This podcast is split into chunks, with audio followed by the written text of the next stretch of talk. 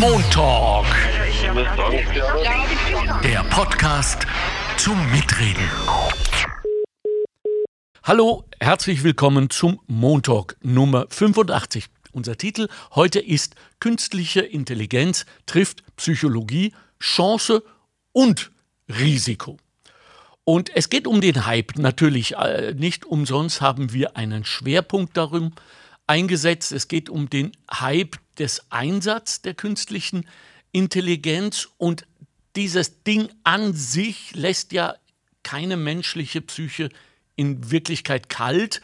Und deshalb haben wir, nachdem wir ja jetzt mit einigen Wissenschaftlerinnen über die Einsatzmöglichkeiten und ja auch über das gesprochen haben, worauf wir vielleicht achten sollten in Sachen Regulierung etc. und heute einen Psychologen eingeladen. Und zwar nicht irgendeinen, sondern einen langen, guten Freund des Hauses. Psychologe John Haas ist wieder bei uns und versucht mit uns, weil wir sind ja so wie die KI auch im Versuchsstadium zu analysieren, was denn die Auswirkungen der künstlichen Intelligenz auf unsere Kommunikation zum Beispiel sein wird. Und wir gehen auch der Frage nach, wie sexistisch kann eigentlich so eine künstliche Intelligenz sein. Hallo John Haas. Hallo. Danke für deine Zeit einmal mehr. Und bevor ich es vergesse, weil ich gesagt habe, nicht irgendeinen, äh, John Haas hat äh, in der Zeit, in der wir ein paar Mal mit ihm über psychologische Themen gesprochen haben, im Zuge der Jahre, ein Buch geschrieben mit dem Titel Covid-19 und Psychologie. Mensch und Gesellschaft in Zeiten der Pandemie. Da hat er offenbar einmal mehr äh, den Zahn der Zeit ganz genau im Nerv getroffen. Sage und schreibe 100.000 Bücher. Ich wiederhole mit großer Freude, 100.000 Bücher hat unser Freund John Haas mittlerweile verkauft. Sie sollten auch eins besitzen oder warten auf das nächste. Was wird es denn thematisch, Herr Haas? Thematisch wird es äh, mein neues Steckenpferd, die künstliche Intelligenz, mit der ich mich jetzt seit zwei Jahren beschäftige und wo aber das Covid-Thema diese Beschäftigung überlagert hat. Ja, ja, zu Recht. Äh, wir brauchten auch dieses dein Buch Umso mehr freut es mich, dass du dich jetzt auch damit beschäftigen wirst. Hattest du jemals so eine Angst, weil das Thema so unfassbar komplex ist oder empfindest du es gar nicht als so komplex? Also es gab eine Schwelle, die mich durchaus überrascht hat die voriges Jahr im November letzten Endes durchstoßen wurde mit ChatGPT. Ja. Und was mich da persönlich so verwundert hat, war diese Treffgenauigkeit ja. den Formulierungen sowie auch das Verständnis der AI äh, auf die gestellten Fragen. Früher hat man mit Google ein bisschen konferiert und hat gesagt, na ja, keine Ahnung, wer wohnt da und dort oder es hat schon so satzähnliche Konstrukte verstanden, aber mit ChatGPT, das war ein, ein Game Changer. Ich hatte das Glück, äh, bei ChatGPT in der Vorauswahl als, als äh, sozusagen Tester zu sein. Das ist aber schon zwei Jahre, wie gesagt, her. Und mit der Veröffentlichung von der Version 3, 3.5, also seit vorigen November, hat sie eine Tür geöffnet, die mich als Psychologen auch verblüfft hat, wie frappant äh, selbstsicher diese ja. AI-Antworten gibt, ohne jetzt aber noch über die Faktualität zu sprechen. Also nur weil jemand selbstsicher und gut mit guten Worten antwortet, heißt es nur lange, dass das stimmen muss. Und dessen habe ich mich unter anderem auch ja. in Folge angenommen. Also in der menschlichen Welt sind solche Persönlichkeiten, nennen wir sie mal so, äh, durchaus äh, imstande, äh, allein auf, aufgrund dieser Haltung und dieser Sicherheit, die sie verströmen, äh, enorme Karrieren zu machen. Ja, sind aber auch oft jene, die in der Früh aufwachen und sagen, ah, heute kommen wir mal drauf. ja. Kriegen's mit, ich bin's nicht. Genau, also man muss definitiv Inhalt und Form unterscheiden, ja. aber weil das Gegenüber eine Maschine, ein Mechanismus letzten Endes ist, äh, haben die Menschen auch relativ viel Ehrfurcht und auch selber wenig Selbstbewusstsein, die gegebenen Antworten zu hinterfragen. Und das ist durchaus ein, ein erstes Problem. Ja. Und in Real Life würde man sagen, naja, das sind Blender, Dampfplauderer oder Borderliner. Genau, ja, mit einem überhöhten Ego, genau. Und einer Maschine traut man das nicht zu. Und das ist natürlich ein Team. Aha, ah, einer Maschine traut man eher äh, zu, dass sie die Wahrheit sagt? Also davon gehe ich aus, ohne äh, das jetzt genauer betrachtet zu haben, weil ja die Vorstellung von Menschen äh, über Maschinen so lautet, dass hier alles seine Ordnung und, und seine Struktur hat und dass Maschinen eigentlich wandern nur systematische Fehler machen. Denkt man an eine Uhr. Wir ja. wissen, dass prinzipiell die Zeit gut anzeigt, wenn vielleicht auch dann nach drei Tagen ein bisschen sozusagen ungenauer, aber sie erfüllt diese Aufgabe prinzipiell. Ja. Oder denkt an eine Bildbearbeitungssoftware, die erfüllt genau die Aufgabe. Und ja. Diese Erfahrung, diese Erwartung gegenüber Maschinen schreiben wir natürlich auch fort. Dass aber die Beschaffenheit der Antwort von der Art und Weise der Frage, wie wir sie stellen, ja. äh, ist von der Wissensbasis, die in dieser Maschine sozusagen hinterlegt ist, aber auch von möglichen Filtern, ja. die sagen, das darfst du nicht sagen oder darüber darfst du nicht reden. Das wird uns nicht so bewusst, weil, wie gesagt, die äußere Form so frappant selbstsicher klingt. Ja. Bevor wir jetzt weiter über die Leute, die Menschen sprechen, hören wir uns doch mal an bei unserer Straßenumfrage ob die Menschen sich wirklich fürchten oder ob sie vielleicht sogar äh, offen sind für die künstliche Intelligenz. Hören Sie mal. Hast du Angst vor künstlicher Intelligenz? Na? Nee. Nein. Na. Nein. Derzeit noch nicht. Nein. Verkaufe künstliche Intelligenz. Und warum nicht? Warum sollte ich? Ich kann mir vielleicht noch zu wenig darunter vorstellen. Es birgt seine Risiken, aber Angst dabei halt nicht mehr. Ich habe das noch gar keine Gedanken jetzt so intensiv gemacht, wie Sie mir jetzt erfragen. Bringt uns weiter. Und vielleicht äh, noch ein bisschen abwarten, bevor man davon Angst hat. Außerdem nutze ich sie. Haben Sie Angst vor künstlicher Intelligenz? Ja. Und warum? Weil sich die selbst weiterentwickeln kann, ohne unsere Kontrolle.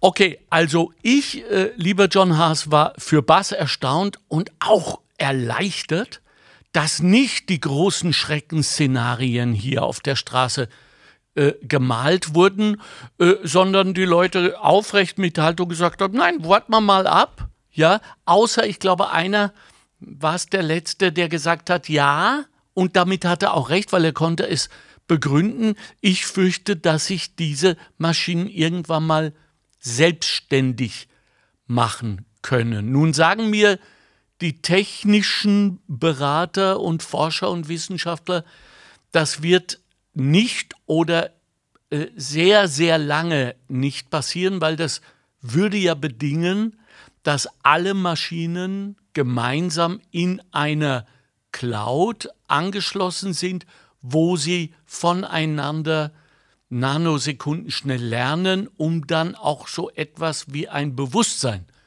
zu entwickeln. Was sagst du? Also prinzipiell ist die Frage nach dem künstlichen Bewusstsein eine gänzlich eigene Baustelle. Also wir reden hier noch immer von Wissensmaschinen, von Maschinen, die spezialisiert sind, gewisse Aufgaben halbwegs gut zu erledigen. Ja. Äh, das Thema des Bewusstseins steht natürlich als, als Trostszenario äh, quasi irgendwie dahinter, aber das, das sollte man sozusagen gesondert äh, besprechen, weil, ja jetzt einmal in unserer Welt im Hier und Jetzt davon ausgehen, dass das, was Maschinen sind, kein Bewusstsein haben. Ja. Umgekehrt, welchen Einfluss kann denn die KI auf unsere Psyche, auf unsere emotionale Beschaffenheit haben?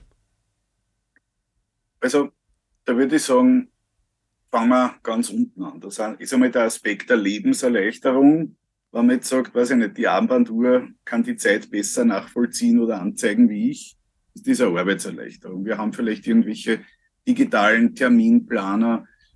Das, das sind sozusagen Automatismen, die wir uns relativ gut erklären Mhm. können und die uns ja helfen sollen. Darum wurden sie auch entwickelt. Wir haben dann aber durchaus Mechanismen und Maschinen, sage ich jetzt einmal, äh, wie zum Beispiel diese sogenannten Empfehlungs-Engines oder Recommendations-Engines, die uns sagen, du hast das und das gekauft und es würde dir wahrscheinlich auch Ja. das gefallen. Da ist sozusagen die Mischung oder sagen wir so die Absicht schon ein bisschen gespalten. Einerseits hilft es mir, wenn ich ein Sammler bin, dass ich nur das siebte Buch über das Thema kriege, aber andererseits muss ich ja auch dafür bezahlen. Ähm, es gibt aber auch positive Nutzanwendungen dieser, sage jetzt einmal, äh, Maschinen, die hilfreich sind und nimmer ganz durchschaubar sind, wie zum Beispiel, wenn von meinem Konto jetzt täglich 17 Euro abgebucht werden, ist es gut, wenn jemand oder etwas draufschaut und sagt, hast du wirklich in Auftrag gegeben, dass eine Firma aus den Vereinigten Staaten täglich 17 Euro abbucht? Genau. Und dann sind wir bei sozusagen quasi menschenähnlichen Leistungen, wie es eben ChatGPT oder wie es zum Beispiel Stable Diffusion, diese Bildkreationsmaschine, ich sage bewusst immer Maschine, damit wir es nicht zu, zu hoch in den Himmel loben. Wenn wir uns diese Tools anschauen, dann imponieren die vor allem durch ihre, ihre Frappantheit, sage ich mal. Also Mhm. durch das, wo man nicht mehr sagen kann, kommt das jetzt wirklich von einer Maschine oder kommt es von einem Mensch. Rein schon, wie es formal gemacht ist.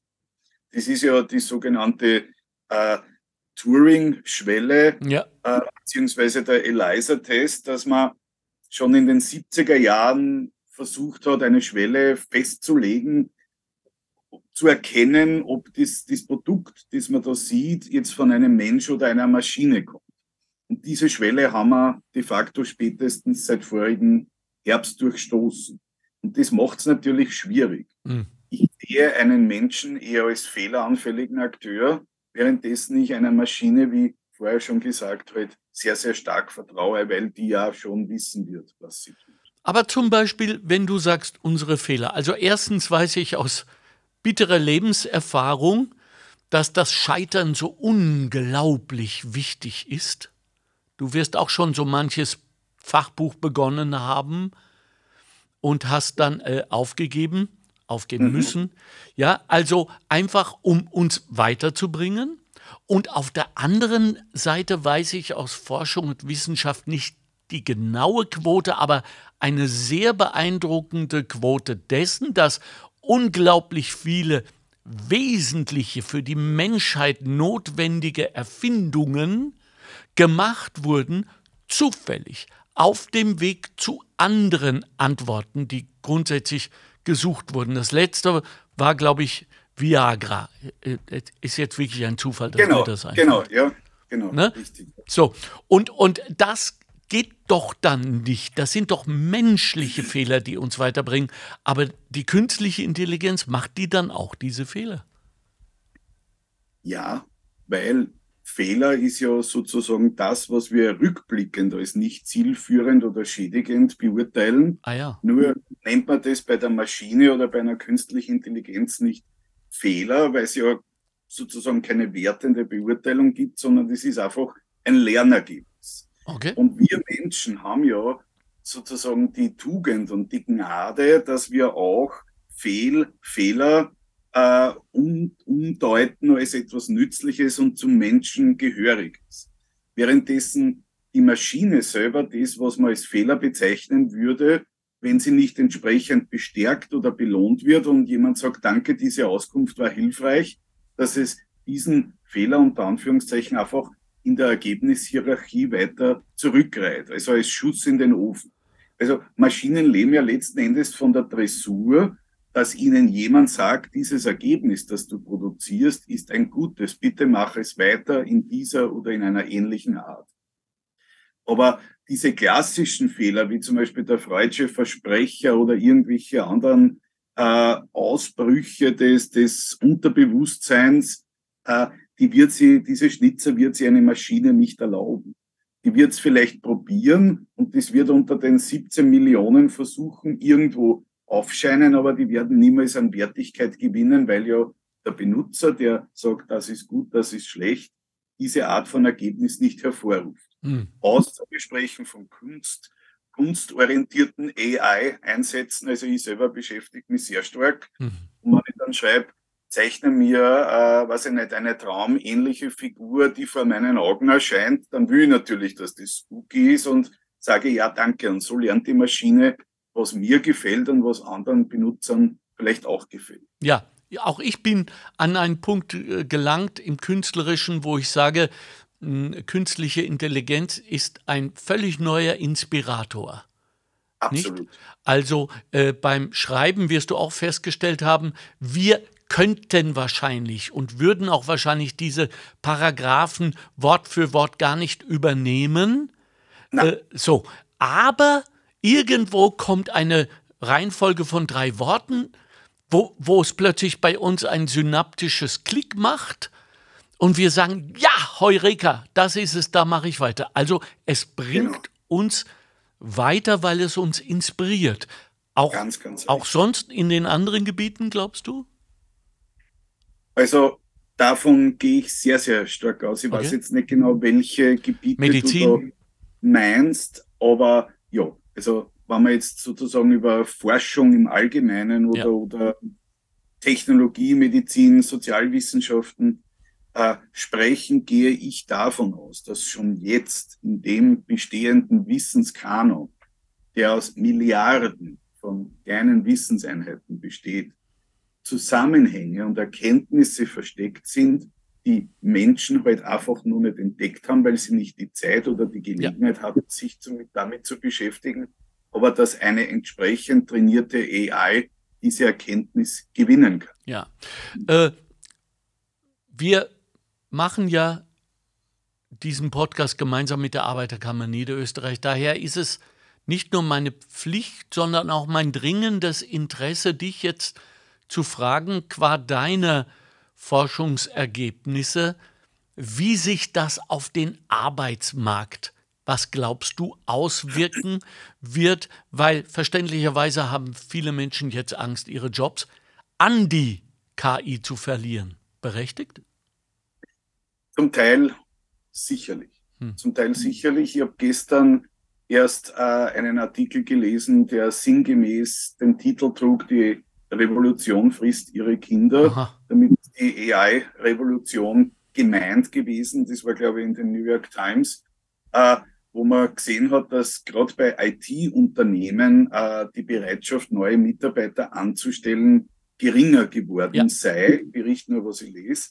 Äh, und zwar aus dem Grund, weil teilweise für Außenstehende komplexe Aufgaben wie die Lösung von Programmier, Programmierproblemen mit Hilfe von AI und weniger gut qualifizierten, die natürlich dann auch billiger sind, Mitarbeitern auch gut lösbar erscheint in Zukunft. Aber das bedroht doch Indien und Pakistan hauptsächlich im Moment.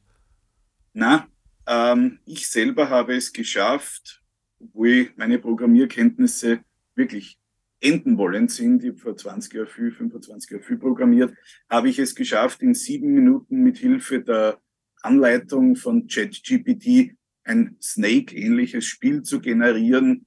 Und ja, also sie setzt, okay, ist auch noch nicht Raketenwissenschaft, aber auch das, weiß ich nicht, die Erstellung eines Quellcodes einer Webseite mit Benutzerverwaltung und keine Ahnung, äh, Terminkalender, der online buchbar ist, ist auch nur eine Arbeit von einigen Stunden geworden, währenddessen das früher äh, Tage waren jetzt für menschliche Kräfte. Aber das sind doch Good News, weil es heißt doch im Allgemeinen schon seit Jahren, vielen, vielen Jahren, dass wir eigentlich eine Gesellschaft sein müssten, in der schon jedes Kindergartenkind coden lernt.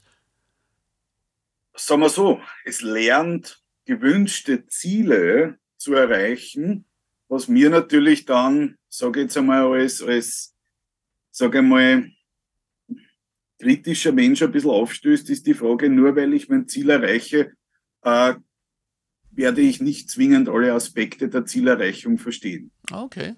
Ich muss sagen, ich habe auch dieses Snake-ähnliche Spiel zwar zur Kenntnis genommen, es hat funktioniert, aber ich habe mir den Code nicht erklären können und ich könnte einen, einem anderen nicht vermitteln, wie es genau funktioniert. Ah, ah, okay, gut. Also Ganz, ganz. Ja. da, da, da gibt es noch äh, Besserungsbedarf. ja, es ist also Bildung, logisches Denken und kritischer, kritisches Denken werden niemals ersetzt werden können durch Maschinen. Das ist meine Meinung. Da Weil gibt es jetzt, äh, Ja. John Haas, da gibt es jetzt äh, im, im Zusammenhang damit Stimmen, die äh, tatsächlich sagen, dass äh, der, der Umgang mit der künstlichen Intelligenz nach Lesen, Rechnen, Schreiben und Internet zur fünften Kulturtechnik gedeihen wird. Siehst du das so? Das sehe ich zu 100 Prozent so. Wow. Und das gehört auch in sämtlichen Curriculars, beginnend von letzten Endes dem Alter von spätestens sechs, gibt ja sehr einfache AI-Anwendungen, gelehrt. Mhm. Es gehört gelehrt, damit äh, Menschen jetzt unabhängig von ihrer sozioökonomischen Hintergrundsituation in der Lage sind, gleich gut davon zu profitieren, weil das letzten Endes auch Zukunftschancen äh, mit sich bringt. Und dieser sogenannte Digital Gap, über den wir ja schon einmal gesprochen haben, Ja. in einem Podcast, also diese eklatanten Unterschiede zwischen digitaler Kompetenz und geringerer digitaler Kompetenz, dieser Gap würde noch weiter aufgehen, wenn man dieses AI-Thema nicht rasch in Unterrichtspläne sozusagen einbauen würde. Was dann wirklich passiert, weiß ich nicht. Wahrscheinlich werden die Interessierten wieder im Eigenstudium voranpreschen und ein geringer Anteil sozusagen versuchen, das an sich vorbeiziehen zu lassen. Aber das ist keine, da hat der Staat eine Aufgabe, dass er diese Kompetenzen vermittelt und die Lehrpläne entsprechend adaptiert. Okay, also äh, künstliche Intelligenz wird, ge gehen wir mal so weit, zur Chancengleichheit beitragen. Wenn die Kompetenz zur kritischen und konstruktiven, schrägstrich künstlerischen Nutzung möglichst vielen Menschen vermittelt werden kann. Ja. Okay, fängt die nicht auch beim Menschen selbst an, indem wir aufhören davor Angst zu haben, indem wir versuchen mit ganz kleinen Einstiegserfolgen weiterzukommen? Ist das nicht so, dass wir uns über etwas überwinden müssen, John? Also wir zwei vielleicht und in unserem Alter und unserer, sage ich mal, existenziellen Gelassenheit vielleicht. ja, Ja, äh, aber vielleicht schon manch sorgenbeladener Teenager, der sowieso Angst vor der Zukunft hat und glaubt, in der Kiste sitzt der nächste digitale Teufel. ja, Äh, das, das meine ich jetzt gar nicht besser, sondern ja. äh, sozusagen als Ausdruck einer, einer existenziellen Verunsicherung. Und genau, also diese Schwellen, die, die Schwellen der Bedienung, aber auch diese Vorbehalte, was man immer sagt, Technologieangst, Technologiefeindlichkeit, ja. die gehören überwunden. Definitiv, Alexander. Ja, ich sage dieses Beispiel nochmal, weil ich es schon wieder in einem Podcast über äh, künstliche Intelligenz gehört habe, weil es gerade so gut passt. Es gab eine Zeit, äh, in der wurden Landwirtschaften äh, mit Ochsen, äh, mit Pferden, wer das Geld hatte, und mit sehr viel menschlicher Kraft betrieben. Dann wurden Traktoren erfunden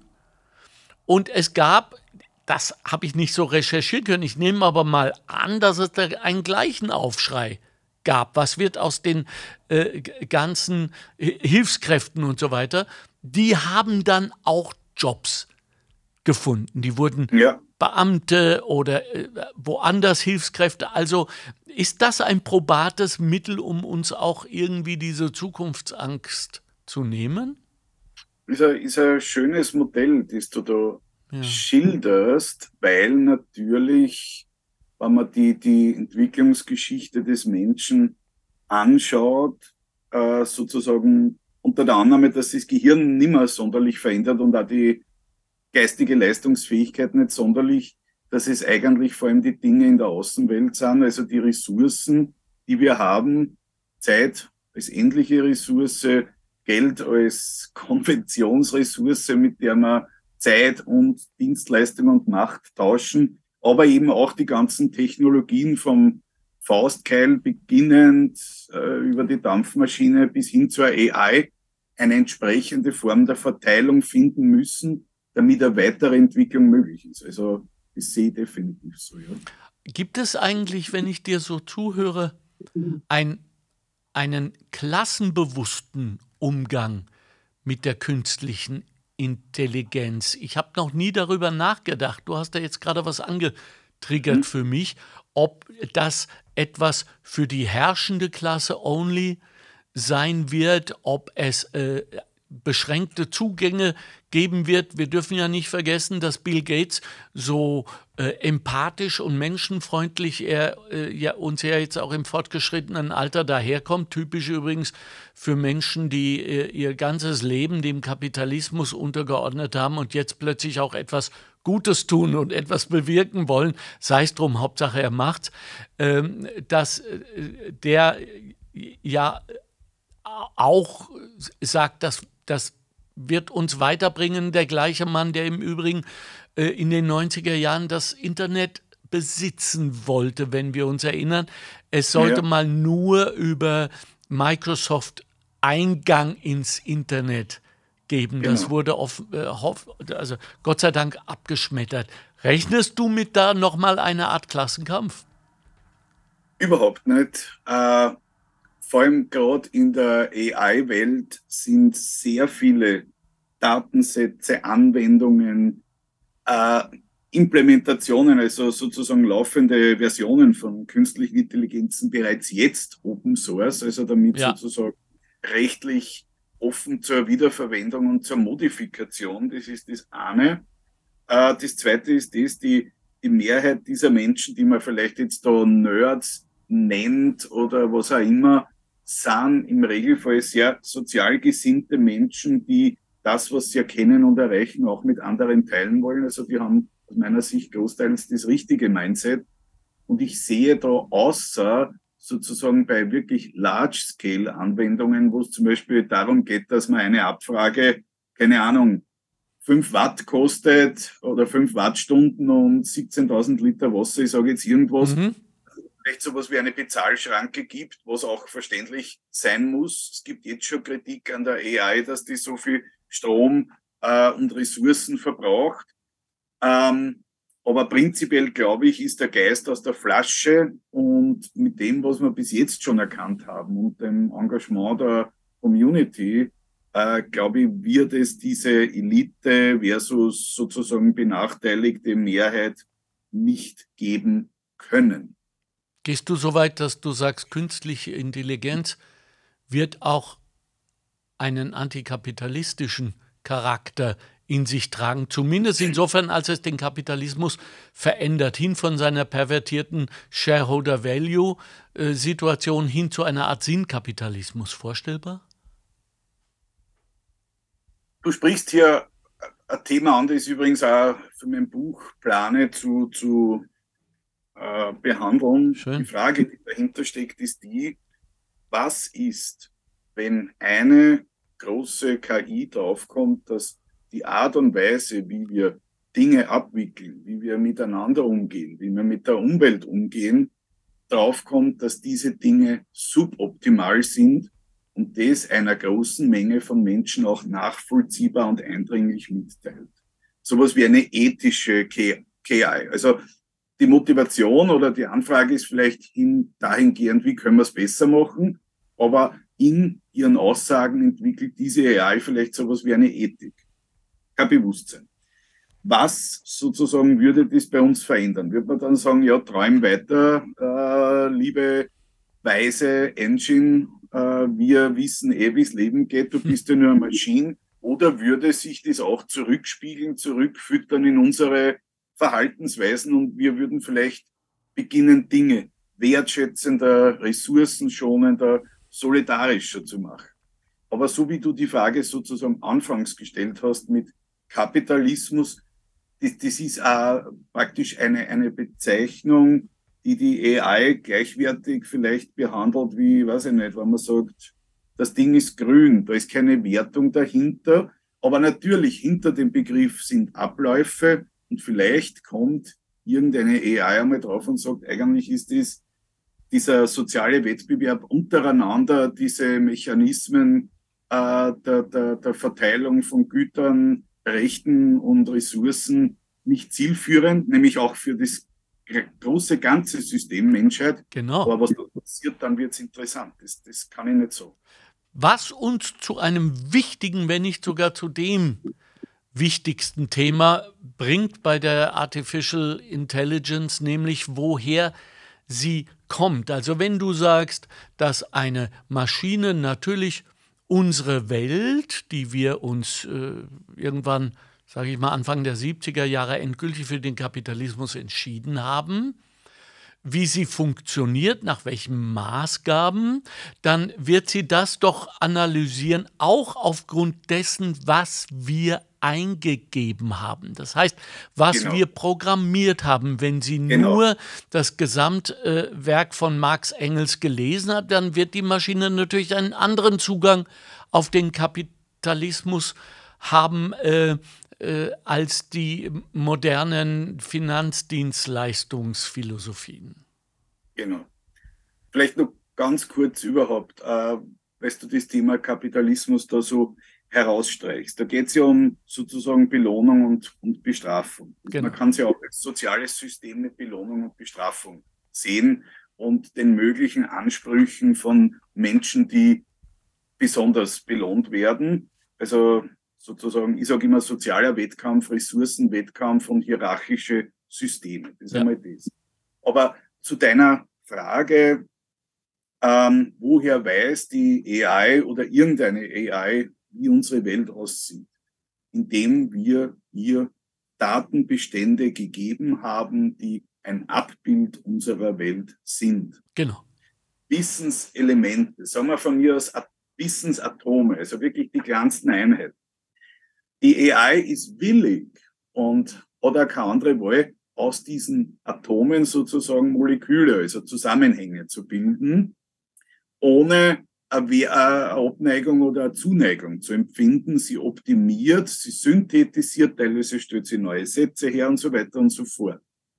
Aber genau, die Abbildung, die in der AI existiert, heißt, also es heißt, das heißt auch, dass sich zum Beispiel Werthaltungen, hm. Sichten auf Arten und Weisen des Verhaltens, äh, was nicht, die Beurteilung von Geschlechtsrollen, hm.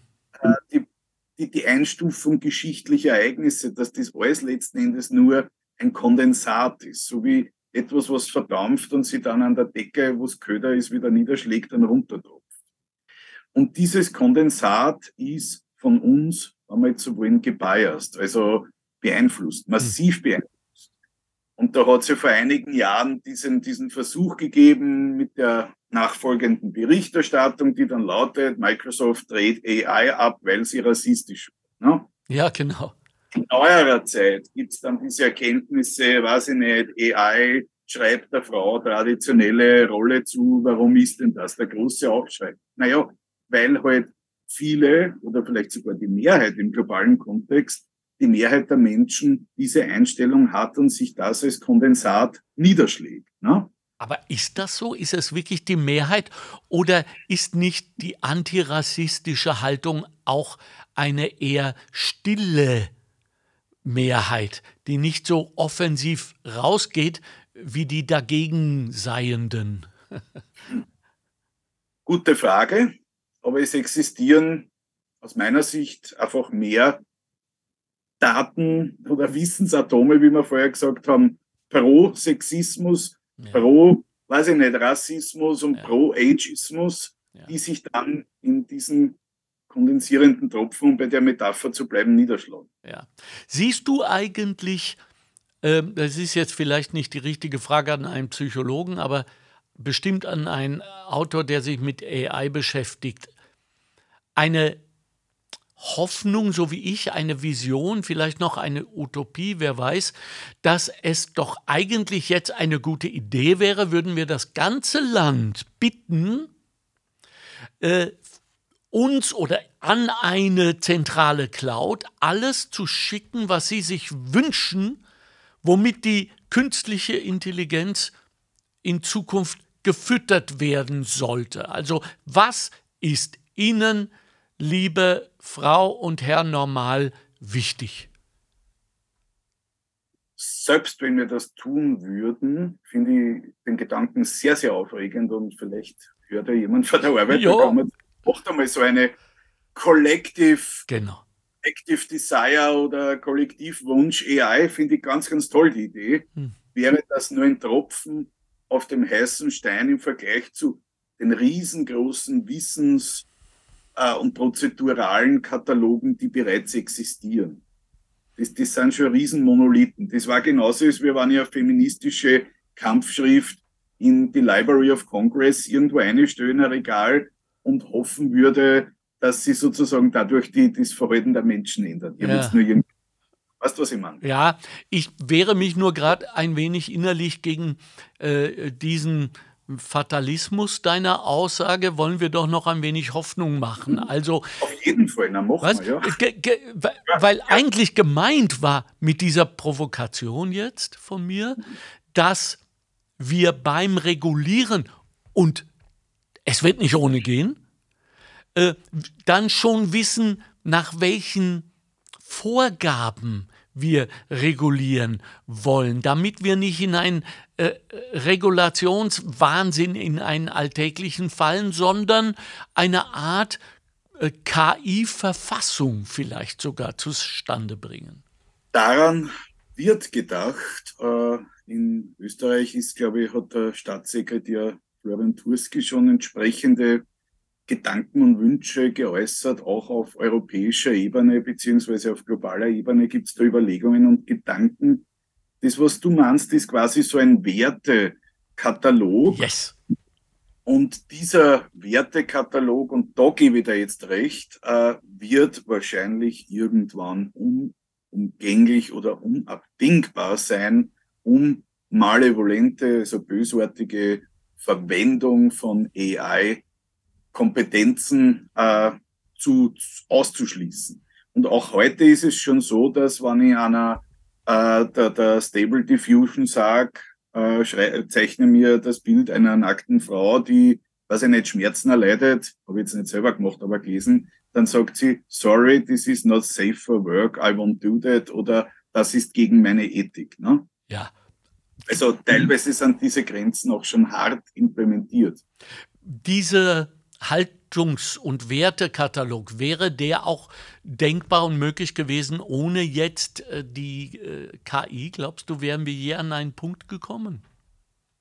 Ich glaube, dass das in uns seit Anbeginn drinnen ist und, und dass bei, bei all der Freiheit, die wir Menschen letzten Endes haben und immer schon hatten, seitdem wir uns sozusagen rückblickend Menschen nennen, herrscht immer der, der grundlegende Wunsch nach Ausgleich und Gerechtigkeit. Ja. Also ich bin, ich glaube mit Überzeugung daran, aber wenn ich mich manchmal zwingen muss, dass der Mensch ein Guter ist, in Summe, dass die Spezies gut ist. Also bin ein Kulturoptimist. Und äh, je nach der verfügbarer Möglichkeit sind das dann die zehn Gebote oder die Menschenrechte oder von mir aus, wie es das du jetzt vorschlagst, dieser AI-Wertekatalog. Mhm. Also Ja, ja. Ich bin ja eher ein Kulturaktivist im, im Vergleich mit dir. Ich bin ja der Meinung, dass wir ad personam, jeder einzelne Mensch von uns gut und böse sind und genauso viel Böses wie Gutes in uns tragen, aber die, wie ich immer sage, hochheilige Pflicht, ähm, das Böse zu kontrollieren haben. Und da kann uns die KI wahrscheinlich schon helfen. Die kann uns relativ wahrscheinlich ja, Ja. dabei helfen, das zu erkennen und auch zu, zu sage ich jetzt einmal, postulieren. Ja, Ja, also äh, äh, es würde zum Beispiel durch Informationen und so weiter Feindbilder vielleicht nicht äh, verhindern, aber mindern können. Ja, es, es, ich glaube so sehr daran, dass wir unsere, dass ich meine eigene künstliche Intelligenz so einstellen kann, dass sie mir assistiert im Alltag, das, was um mich herum passiert, richtiger einzuschätzen. Äh, Du weißt, was ich meine. Bei, genau, ja. Es gibt auch schon so Versuche, ich sage jetzt einmal so Wert, wertratschlaggebende AIs. Dann gibt's auch so Engines, die soziale Beziehungen simulieren und Fürsorge bis hin zur virtuellen Partnerschaft mit irgendeinem, sage ich mal, Avatar. Genau. Ja, ähm, letzten Endes sind es aber wir mit unserer Hardware, also mit unserem Fleisch und unseren Knochen und aber auch unserem Spirit. Das ist, glaube ich, ganz wichtig, unserem Mindset, die diese Handlungen setzen müssen.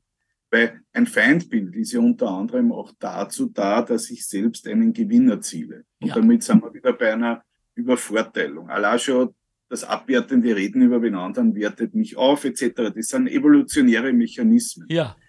Diese Menschwerdung, die en gros stattfindet, und das möchte ich überhaupt nicht verleugnen. Also ich glaube, dass die Menschheit stetig besser wird. Ja. Im Umgang mit Werten. Wir haben auch, weiß ich nicht, weniger Armut global gesehen. Wir haben äh, freiere Menschen. Wir haben mehr Demokratien. Also im en gros da tut sie was. Hm. Aber realisieren müssen es sozusagen immer, immer wir. Und da, da kommt dann immer dieser Barbara Stöckel-Spruch, es gibt nichts Gutes, außer man tut es. Mhm. Den muss ich kritisieren. Es gibt Gutes und es ist wichtig, man tut es. Also ja. so sieht ja, ja. Äh, man muss auch nicht immer äh, darüber reden. Ich finde, dass alles Wahre immer still ist, nicht? Wahre Liebe ist still, wahre Trauer ist still, wahres Glück ist still. Alle, die so trompeten, ich höre jetzt auf zu rauchen, machen das ja nur, um sich noch einen extra Druck zu machen. Und was wirklich passiert ja. in den meisten Fällen ist, ein extra Scham wird produziert. Ja, sage mal, John äh, Haas, wir gehen langsam in die Endrunde. Heißt ja. das also, dass wenn wir jetzt kritisch gegenüber der künstlichen Intelligenz denken und fühlen, dass wir eigentlich kritisch gegen uns selbst denken und fühlen, denn die künstliche Intelligenz kann es nur mit und durch uns geben. Wir sind die ja. Programmierer. Zwingt sie uns. Letzten Endes ja? mit unserem Verhalten, mit unserem Mindset, mit unseren Gedanken und Wünschen. Genau, ja. Ja, also sie zwingt uns doch unsere Werte oder wie wir vorher festgestellt haben, unseren ganzen Wertekatalog neu zu überdenken, weil es ja wirklich jetzt eine, um mit dem deutschen Kanzler Scholz zu sprechen, eine Zeitenwende ist, wo wir auch mal innehalten können weil ja. jetzt haben wir eine Pandemie. Äh, äh, ich würde mal sagen, oh ja Gott, ich sage es trotzdem, ganz gut überstanden. Ja, äh, insofern auch ganz gut, dass sie uns auch ein paar hm, Fehlerquellen, ein paar soziale Missstände, vor allem psychologischer, emotionaler Art, ja. aufgezeigt haben, um die wir uns kümmern sollten. Aber wenn wir jetzt sagen, die künstliche Intelligenz muss reguliert werden, sagen wir doch eigentlich, der Mensch muss reguliert werden. Also, äh, oder? Du, du sagst das wunderbar. Ich ah. möchte ihm gar nichts hinzufügen. Also, das ist genau. Die Frage ist, sperren wir den oder regulieren wir den Akteur oder das Spielbild?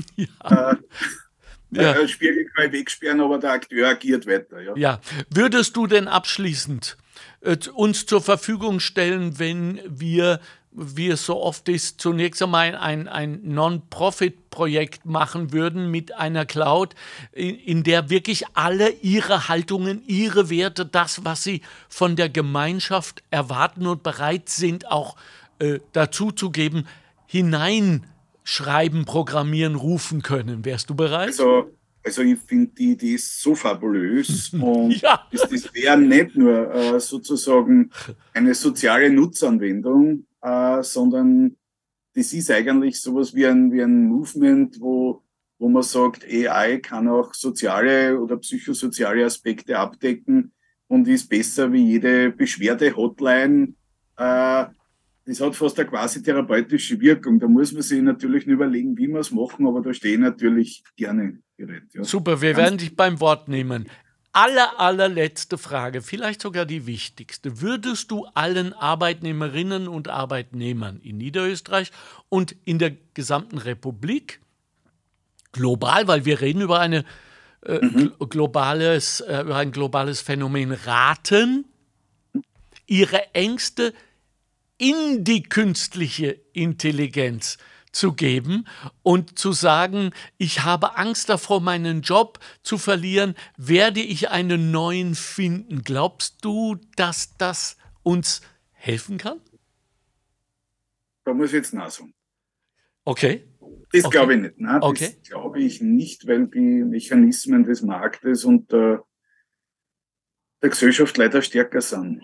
Äh, und ich glaube, dass auch sozusagen Aufgabe einer Kammer oder, oder einer Gewerkschaft dann ist, dass sie Mittel und Wege ersinnen, wie äh, die, die, eine möglichst hohe Beschäftigung, eine möglichst hohe Qualifizierung auch in dieser Zeit des Wandels Menschen ermöglicht wird. Ja. Weil es muss nicht jeder jetzt ein Datenwissenschaftler werden oder ein ja. AI, sondern er soll halbwegs gut leben können und die AI kann uns auch helfen, vielleicht Mittel und Wege solcher Ideen zu, zu eruieren. Aber wie, wie wir vorher gesagt haben, machen müssen es dann wir oder die entsprechenden Interessensvertretungen. Ähm, okay, ja. okay, lasse ich gelten. Äh, ich gebe es an die Hörerinnen und Hörer PT weiter und sage, versuchen Sie es doch mal versuchen wir, äh, John Haas zu konterkarieren und Sie schreiben mir, ob es Ihnen in irgendeiner Weise irgendetwas gegeben haben hat, dass Sie zum Beispiel in ChatGPT eingegeben haben, wie wird meine Zukunft aussehen? Ich habe Angst, ich bin das und das und möchte gerne das und das werden, äh, wie das angekommen ist. Und damit beschäftigen wir uns dann im Zuge des nächsten Podcasts. Was sagst du? Super, ganz, ganz gute Idee. Ja. Habe ich selber auch noch nicht gemacht, muss ich jetzt gestehen, obwohl ich sehr viel konferiere mit dem Ding. Ja, dann würde ich, ich vorschlagen. Ich bemühe mich immer, Gefühle zu vermeiden und es wäre interessant, welche quasi therapeutische Kompetenz diese Engine schon hat. Genau. Ganz interessantes Thema. Richtig. Und wenn du das Kapitel schreibst, möchte ich gerne, äh, dass du äh, erwähnst im ersten Satz, mein Freund Alexander Göbel hat mich auf diese Idee gebracht. Mehr will ich schon nicht. Ja, aber das möchte ich dann immer, schon muss ich mal aufschreiben. aufschreiben, bitte, ja. du, ich danke dir. Es war mal wieder äh, ertragreich super. und super. Wünsche dir mit dem neuen Buch, gibt es schon einen Titel? Relativ einfach AI und Psychologie. AI und Psychologie, trocken wie Mensch, immer.